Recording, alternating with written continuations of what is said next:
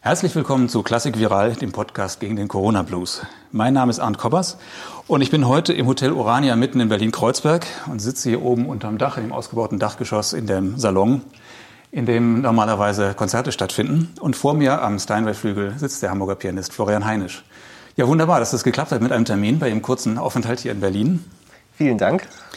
Ja, Sie sind ja das beste Beispiel dafür, dass Corona auch kreativ machen kann. Sie haben ein Konzertprojekt entwickelt oder erfunden, Rente Beethoven, das Sie Anfang Dezember begonnen haben. Was für einen Beethoven kann man da bei Ihnen mieten? Ich habe angefangen jetzt erstmal mit der Waldstein-Sonate von Beethoven.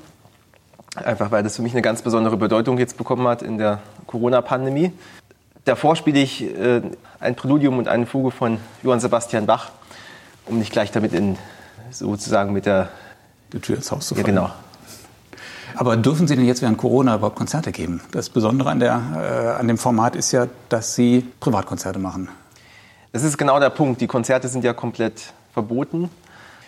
Aber in dem Fall ist es tatsächlich so, dass es zwei Haushalte sind. Ich bin also da und der andere Haushalt, entweder eine Familie oder eine Person, zwei Personen. Ich achte sehr stark darauf, natürlich mich an die Regeln zu halten. Es dürfen nur zwei Haushalte, wie gesagt, sein. Und damit bewege ich mich im erlaubten Rahmen. Mhm. Wie ist denn die Resonanz bis jetzt? Die Resonanz ist sehr, sehr dankbar. Also man merkt wirklich, die Leute vermissen das sehr, das öffentliche Konzertleben und gieren quasi nach der Musik.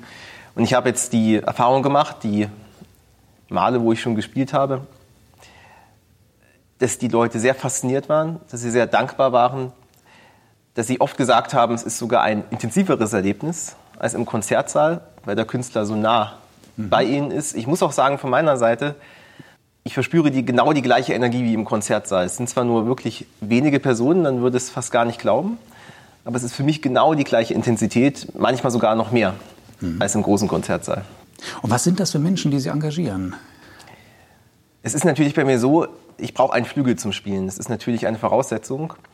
Und dadurch ergibt es sich schon einmal, dass gesellschaftlich betrachtet ich eher in den Schichten spiele, die sich so ein Instrument erstmal leisten können zu Hause. Das heißt, es sind eher die gebildeteren Schichten. Es sind meistens größere Häuser, damit ein Flügel natürlich auch reinpasst in so ein Haus. Und das ist sozusagen die Schicht, die ich erstmal erreiche. Wahrscheinlich die, die auch sonst ins Konzert gehen, vorwiegend und die auch den Bildungsstand äh, dazu schon haben. Und äh, welche Qualität haben die Flügel? Sind das wirklich Instrumente, auf denen Sie gut spielen können? Oder haben Sie manchmal auch schon gedacht, mein Gott, wo sitze ich jetzt hier? Es ist natürlich sehr unterschiedlich. Also erstmal muss ich sagen, war ich sehr überrascht. Also ich habe noch keine wirklich negativen Erfahrungen damit gemacht. Das ist ja immer so die große Frage am Anfang, was erwartet einen da? Aber ich hatte schon sehr gute Steinway-Flügel. Ich hatte aber auch schon ganz ausgefallene Instrumente. Ich hatte gestern zum Beispiel einen Pleyel-Flügel, der von 1850 war. Mhm.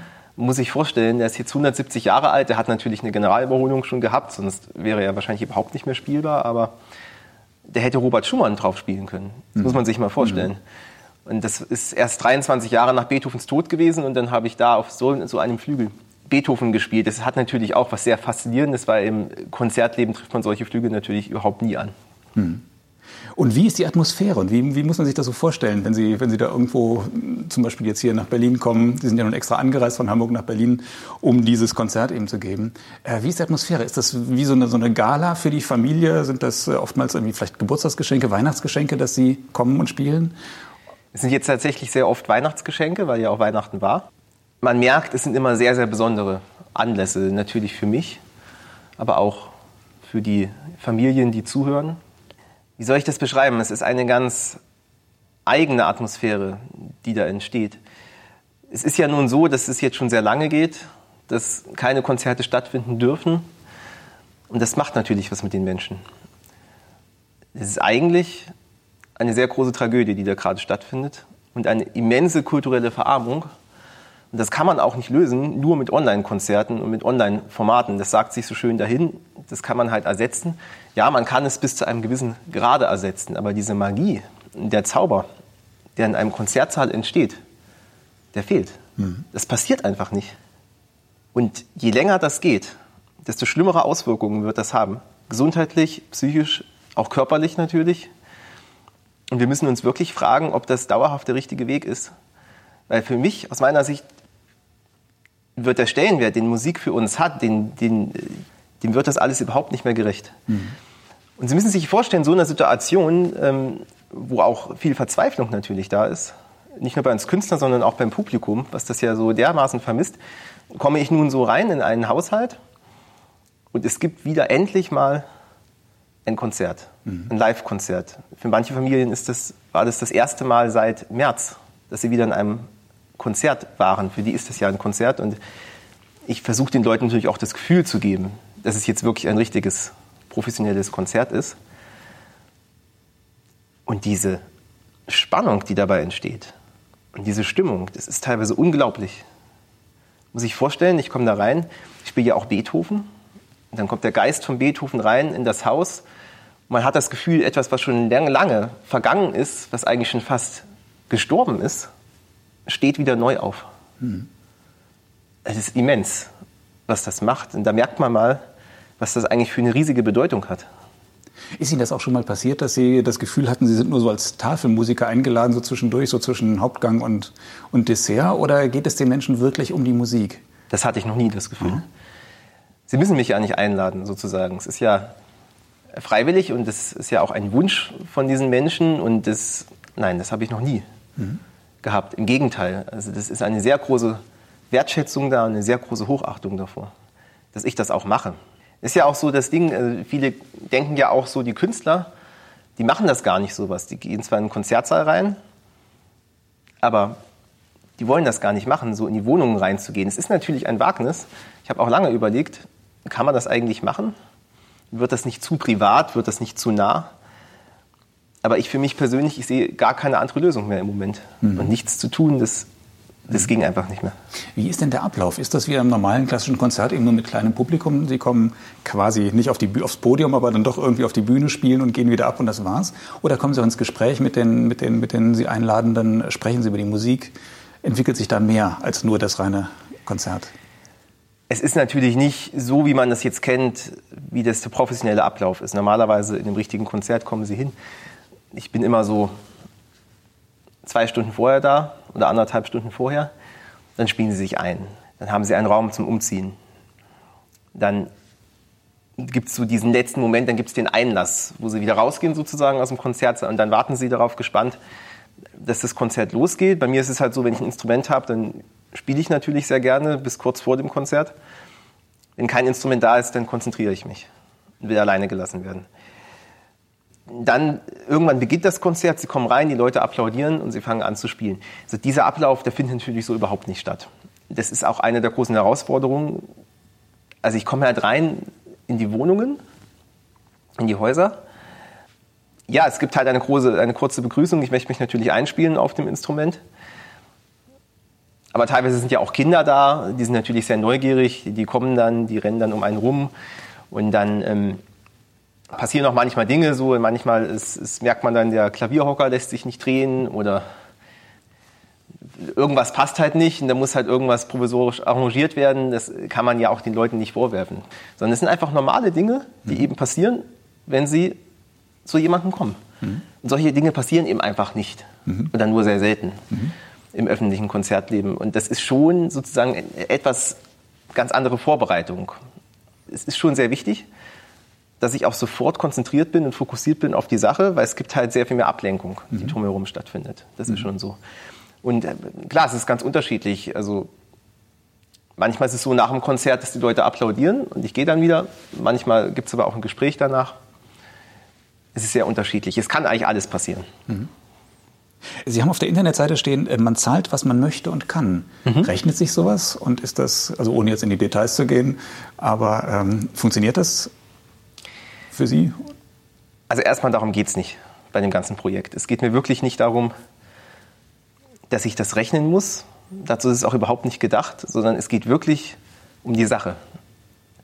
Ich finde, die Musik muss wieder zu den Menschen kommen. Und wenn alles verboten ist, dann müssen wir Notlösungen finden. Wir müssen einfach erfinderisch werden als Künstler. Und ich habe jetzt einfach mal damit angefangen, und Geld darf da einfach überhaupt keine Rolle spielen, ist meine Meinung. In dem Moment muss das alles vollkommen egal sein. Ich mache das wirklich nur für die Musik.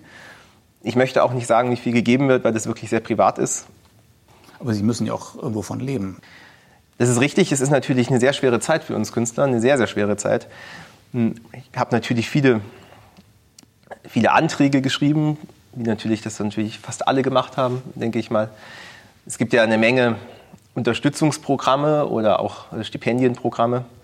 Sie sitzen natürlich dann zu Hause und schreiben viele Anträge, also das, was ich normalerweise eigentlich nicht machen muss. Aber da muss ich sagen, zum Glück in Deutschland sind wir sehr gut aufgestellt. Ich weiß, dass aus anderen Ländern dass die Lage weitaus dramatischer ist, dass es überhaupt keine Unterstützung gibt für Künstler. Man sagt natürlich auch hier, dass es oft zu wenig ist, das stimmt auch. Man müsste eigentlich Künstler sehr viel mehr unterstützen, aber es gibt zumindest überhaupt erstmal Unterstützung. Es ist natürlich oft auf einem sehr niedrigen Niveau und man muss wirklich sehen, wo man bleibt, aber das sind natürlich die Herausforderungen jetzt unserer Zeit. Mhm. Glauben Sie, dass das, was Sie da jetzt angefangen haben, dass das äh, Modell für die Zukunft ist oder ein Teil der Zukunft sein wird, solche privaten Konzerte im kleineren Rahmen?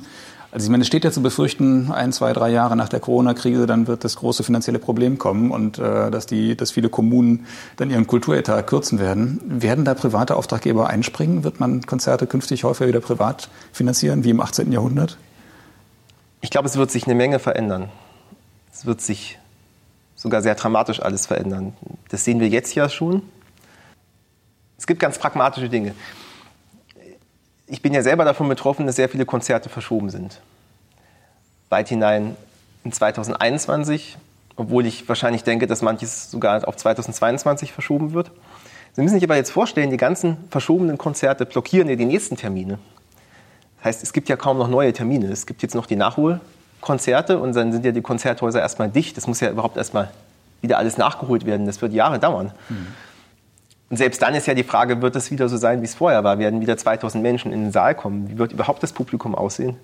Ähm, werden die Konzerthäuser weiter finanziell so unterstützt werden von den Kommunen, wie Sie schon angesprochen haben? Ich glaube, da wird es wahnsinnig große Veränderungen geben und ich glaube auch, wir müssen als Künstler kreativ bleiben. Es wird sich in diesem Punkt nicht so viel ändern, es ist natürlich so, dass diese 1 zu 1 Konzerte wirklich etwas ganz Besonderes sind und sie müssen auch besonders bleiben. Es darf nicht der Eindruck entstehen, das ist etwas, was man nebenbei mitmacht. Weil das ist es wirklich nicht. Es ist für uns alle ein großer, riesiger Aufwand und es ist eine Notsituation, muss man wirklich mhm. sagen. Soll ich das, sollte ich das später fortführen, dann, äh, wenn es etwas sehr Besonderes ist, wenn es einen sehr besonderen Anlass hat, wenn das auch entsprechend wertgeschätzt wird, natürlich. Warum nicht? Mhm. Und wenn jetzt jemand unserer Zuhörerinnen oder Zuhörer ähm, äh, Interesse hat, dann äh, kann er sich an Sie wenden über Ihre Internetseite oder wo findet man das? Genau, ich habe eine Homepage, florianheinisch.com und da findet man unter dem Punkt Konzerttermine gleich als allererstes Rent Beethoven, wo auch eine Telefonnummer steht, die man anrufen kann und auch eine E-Mail-Adresse, wo man hinschreiben kann. Man kann auch das Kontaktformular natürlich nutzen, was auf der Homepage ist und kann dann sich direkt an meine Agentur wenden und kann dann darüber einen Termin ausmachen. Das ist kein Problem. Mhm. Und das planen Sie auch noch für die nächsten Monate oder sagen Sie, das ist jetzt nur während des Lockdowns und dann geht es hoffentlich nochmal wieder weiter mit dem Konzertleben? Ich plane das mindestens so lange, wie der Lockdown ist. Kommen wir noch mal kurz auf Ihre Biografie. Sie sind ja 1990 in Eisenach geboren. Äh, prägt das eigentlich, also wenn man ein Faible für Musik hat, prägt das in der Geburtsstadt Bachs äh, aufzuwachsen? Ja, natürlich. Also da gibt es ja ganz, ganz viele Eindrücke und äh, Impressionen von dieser Stadt. Ich habe ja, glaube ich, fünf Minuten weit weg gewohnt vom Bachhaus. Also sehr, mhm. wirklich sehr in der Nähe. Da bin ich natürlich als Kind sehr oft hin. Das ist ja so ein ganz interessantes Museum. Es gibt ja einen alten Teil, also dieses alte Bachhaus, wo Bach geboren wurde. Das ist noch original erhalten, wie es damals war. Aus dem 17. Jahrhundert Das ist ja ein sehr, sehr altes Haus. Ich glaube, das ist sogar noch viel älter eigentlich. Und da ist eine Ausstellung drin, eine klassische Ausstellung. Und das Interessanteste finde ich, da sind die alten Instrumente, die ausgestellt sind. Das sind sehr alte Instrumente in einem sehr guten Zustand, wo man auch drauf spielen kann. Äh, natürlich nur in ganz besonderen Situationen. Meistens gibt es nur ein, zwei Personen, die die Führung machen, die dürfen dann drauf spielen, sonst darf den natürlich niemand anfassen. Dann hat Eisenach sich irgendwann dazu entschieden, einen Anbau zu machen. Und zwar ist an das alte Bachhaus ein neues Bachhaus angebaut worden. Das ist sehr interessant. Da kann man quasi von Haus zu Haus durchgehen. Und das ist sehr modern aufgebaut und da wird halt Bach auf eine moderne Art und Weise vermittelt, spielerisch. Und man hat so diese beiden Antipoden, das ist total interessant, fand ich mal sehr faszinierend. Mhm. Ja, und dann haben Sie in Leipzig studiert. Und warum sind Sie dann aus dieser musikgeschichtsträchtigen Stadt nach Hamburg gezogen? Das ist ja so unter den deutschen Musikmetropolen ja allenfalls die Nummer drei ist oder vielleicht die Nummer vier. Nun, es gab ja dazwischen noch eine äh, Zwischenstation. Ich war ja noch in Karlsruhe. Das lag einfach ganz pragmatisch daran, dass dort meine Wunschprofessorin war, zu der ich unbedingt nochmal wollte, Professor Sontraut Speidel. Deswegen war ich in Karlsruhe. Und als dann das Studium da beendet war, habe ich mir die Frage gestellt, wo will ich denn jetzt eigentlich hin? Und ich finde einfach Hamburg als Stadt so unglaublich schön und faszinierend. Ich war ja auch schon viele Male in Hamburg, bevor ich da war. Diese Stadt gibt einem einfach das Gefühl dieser Weltoffenheit. Wir haben, wir haben da einen Hafen in Hamburg. Es ist sehr international und äh, die Stadt ist ja auch sehr weiträumig angelegt und ähm, das fand ich einfach total faszinierend und sehr schön. Und da wollte ich eigentlich immer leben. Und da habe ich gefragt, warum nicht? Ich probiere es mal aus. Und da bin ich nun. Ich habe jetzt auch auf Widerspruch gerechnet, äh, dass, dass Hamburg nun doch eine Musikmetropole ist. Nicht nur durch die Elbphilharmonie, musikalisch ist ja schon auch eine Menge los. Ne? Da haben Sie Hamburg. natürlich recht. Also die Elbphilharmonie und überhaupt die ganze Entwicklung dieser Stadt äh, ist ja sehr, sehr positiv. Also Hamburg ist ja weitaus musikalischer geworden in den letzten Jahren, als es mal früher war. Und es war natürlich auch ein ausschlaggebender Grund es war natürlich nicht nur die Stadt, das ist mir jetzt so als erstes eingefallen, aber man hat dort auch als Künstler sehr, sehr gute Perspektiven. Es gibt auch sehr viele Projekte dort, die angeboten werden. Es gibt sehr viele Stipendienprogramme, es gibt sehr viele Stiftungen, die auch Künstler unterstützen. Und als ich da hingezogen bin, war das ja schon so und ist jetzt immer noch so. Alle warten halt darauf, dass die guten Künstler nach Hamburg kommen. Und die Stadt empfängt uns mit sehr offenen Armen. Das habe ich mal sehr, sehr wertgeschätzt. Ja, im April haben Sie Ihre Debüt-CD rausgebracht beim Label S-Dur, dem Hamburger Label. Ausgerechnet kurz vom, oder es war, naja, da war, doch, das war im ersten Lockdown, ne? genau im ersten Lockdown. Ja. Mit der Hammerklaviersonate, die als die anspruchsvollste Sonate der 32 äh, Sonaten von Beethoven gilt. Das ist ja schon eine Ansage, ausgerechnet mit diesem Werk zu debütieren. Nun, die habe ich aber auch schon sehr, sehr lange davor gespielt. Aha. Also es ist nicht so, dass ich die geübt habe und dann sofort aufgenommen habe, das macht man ja auch nicht. Sondern die habe ich einfach schon sehr früh angefangen Einfach aus dem Grunde, weil ich gedacht habe, wenn ich sie nicht so früh anfange, dann schaffe ich es später nicht mehr. Und das hat sich auch sehr gelohnt. Also man braucht für diese Sonate wahnsinnig viel Zeit zum Üben, sehr viel Ruhe. Und das Problem ist halt einfach, dass wenn, wenn so eine Karriere voranschreitet, dass halt viele Pianisten irgendwann keine Zeit mehr dafür haben, zwischen den Konzertterminen noch so eine Hammerklaviersonate zu üben. Und ich kann nur empfehlen, damit sehr früh anzufangen, weil es eben einfach sehr viel Zeit kostet. So, und dann habe ich das eben gemacht und habe sie sehr oft gespielt, immer mal wieder, habe meine Erfahrungen gesammelt mit dieser Sonate und war dann auch dafür bereit, diese Sonate aufzunehmen. Und außerdem hat es ja thematisch sehr gut gepasst. Weil ja, es geht ja um die unsterbliche Geliebte, um dieses äh, Josephine-Thema, was im Andante Favori auftaucht und dieses Motiv taucht in abgewandelter Form auch in der Hammerklaviersonate auf und zwar sehr markant im zweiten Satz. Und deswegen musste die natürlich da rein. Es mhm. ging gar nicht anders. Äh, Sie komponieren ja auch und äh, ich habe gesehen, im Juni sollten Sie im Gaststeig in München äh, Ihre erste Komposition urführen. Das Konzert ist ja dann abgesagt worden. Haben Sie es seitdem gespielt? Und was ist das für ein Gefühl, wenn man sich darauf freut und plötzlich wird die Luft draufgelassen? Ach, das war eine sehr schwierige Zeit. Das war ja so die Zeit, wo man gehofft hat, es geht vielleicht noch mal etwas klimpflicher aus und der Lockdown läuft so langsam aus. Und das war ja auch, glaube ich, im Juni oder Juli das Konzert. Und ich hatte schon noch darauf gehofft, dass ich als einer der ersten wieder spielen darf. Und dann ist das ausgefallen. Es war schon ein sehr harter Rückschlag, das muss ich schon sagen. Also das hat mich sehr getroffen. Nun gut. Es wurde natürlich seither nicht aufgeführt. Ich möchte, dass es eine würdige Ohrführung wird. Ich möchte das auch nicht digital online machen, sondern es muss schon wirklich ein richtiges Konzert sein. Und seither hat sich eben nicht die Gelegenheit dazu ergeben. Ich hoffe sehr, dass das natürlich nachgeholt wird. Mhm. Wie ist das überhaupt so mit den, mit den Konzertterminen, die jetzt abgesagt worden sind? Sind die alle in 2021 verschoben? Also gehen Sie davon aus, das wird nachgeholt oder ist im Moment die ganz große Unsicherheit und wissen Sie gar nicht, woran Sie eigentlich sind? Ich sag's mal so, ich glaube, für die Hälfte der Konzerttermine gibt es einen Nachholtermin, der jetzt schon feststeht, der aber ja teilweise schon wieder verschoben wurde. Ich hatte letztens ein Konzert es sollte jetzt Ende Januar stattfinden. Es wurde jetzt schon zum dritten Mal verschoben. Ja, und irgendwann fragt man sich natürlich auch, okay, irgendwann wird es auch lächerlich. Und dann nächstes Mal wird es vielleicht wieder verschoben und dann wieder. Also sie rechnen schon, also ich rechne schon gar nicht mehr damit, dass die Konzerte überhaupt noch stattfinden. Und Für alle anderen Konzerttermine gibt es überhaupt noch keinen Nachholtermin. Das ist natürlich eine wahnsinnig große Unsicherheit. Wir Künstler schweben dann so im luftleeren Raum und wir arbeiten dann für quasi nichts. Und ich habe mir aber immer gesagt, ich muss mich aufraffen. Ich muss trotzdem irgendwas machen, wenn ich mich nicht mehr darauf verlassen kann, dass Konzerte stattfinden. Dann muss ich eben eigene Ideen entwickeln. Das ist ja genau das, was ich gemacht habe. Erst habe ich Online-Konzerte gemacht. Dann habe ich jetzt das Projekt Rente Beethoven gemacht. Ich habe auch noch ein Stück für den MDR komponiert. Das war ein Auftrag, den ich im Dezember bekommen habe. Und so habe ich mir meine Aufgaben eben gesucht. Und ich versuche immer, irgendwas zu machen.